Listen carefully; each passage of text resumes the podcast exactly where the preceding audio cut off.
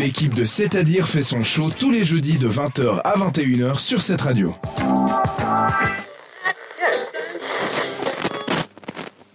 Ceux qui font leur show aujourd'hui, c'est les Limp Biscuits.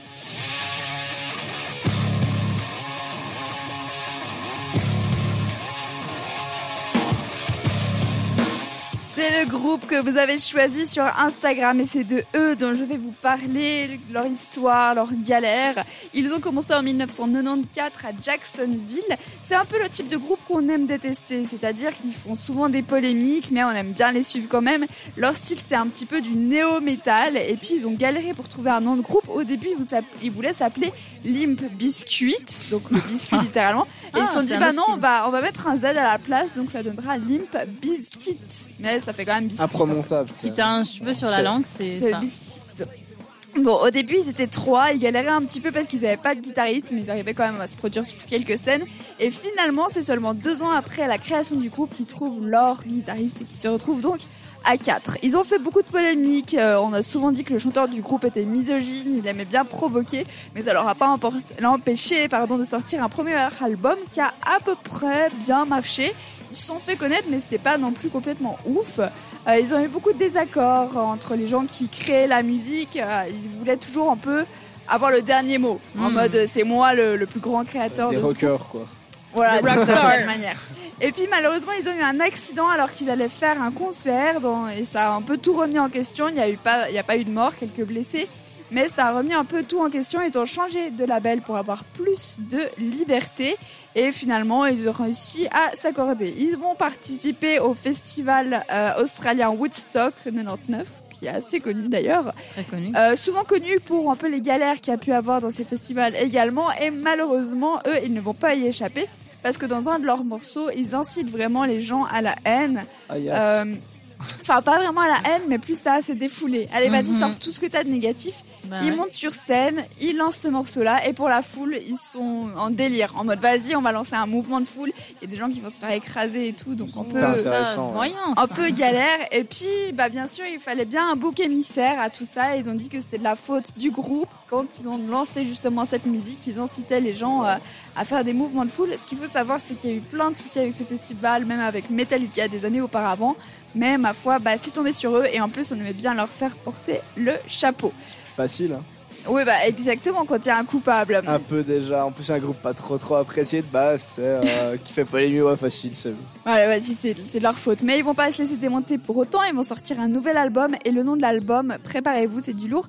Ça s'appelle Étoile, de mer en chocolat et eau à la saveur d'hot dog. C'est une bougie ou bien? Et puis, bah, bien sûr, quand tout ça s'est sorti, euh, les gens ils se sont dit, mais ils sont complètement cons, euh, voilà. Mais ils se sont pas laissés démonter. Ils ont dit justement que ça faisait un peu partie de leur rôle. Mais clairement, ils en ont rien à foutre. hein. Euh, ils ont fait un autre festival quelques années plus tard et puis là de nouveau ça a été très compliqué. Il y a malheureusement eu une mort et puis la maman de cette fille morte a porté plainte contre le groupe et contre les organisateurs du festival. De nouveau une merde, un mouvement de foule et puis euh, et puis Ils c'était sont pas pour grand chose pour moi. non c'est clair mais il faut C'est la toujours sécurité euh, plutôt là. Ouais mais tu sais quand tu fais ce genre de musique là tu te dis forcément. Euh, euh, T'emmènes pas ta fille quoi. exactement. Euh, bah non c'est sa fille qui est venue toute seule en fait. Ah, ouais, bah, mais voilà.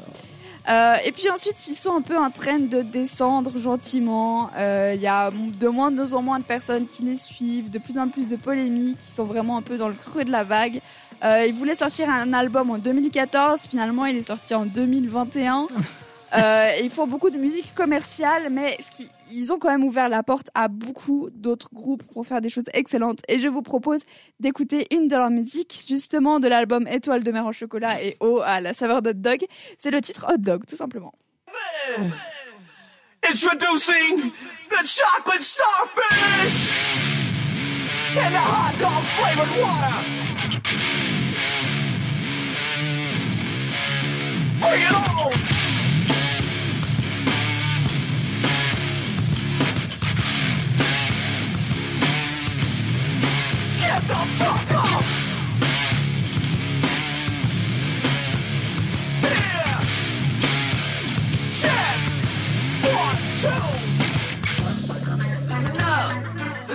C'est vraiment ce style un petit peu néo-metal qui a vraiment permis à plein d'autres artistes de pas les recopier, mais de se dire ah ouais, mais si eux ils peuvent faire ça, moi je peux faire euh, tout aussi pire. Et euh, malheureusement, ils ont eu une fin un peu triste, mais ça a été un groupe excellent. Genre vraiment, c'était le groupe tendance euh, qui avait aucune barrière, à qui il arrivait quelques galères. C'était donc Limp Biscuit et non pas Limp Biscuit. J'espère que ça vous aura plu. J'ai remarqué que vous aimez bien tout ce qui est métal. hein. Souvent, quand vous proposez des choses, c'est un peu des groupes euh, rocker métal. Ça, je vais peut-être en parler au programmateur de cette radio. Là, on part sur quelque chose de complètement différent. C'est Michael Bublé avec The Pumping Sisters qui nous propose Frosty Snowman, un titre de Noël. Entre les chroniques et après l'émission, l'équipe de C'est-à-dire est sur Instagram.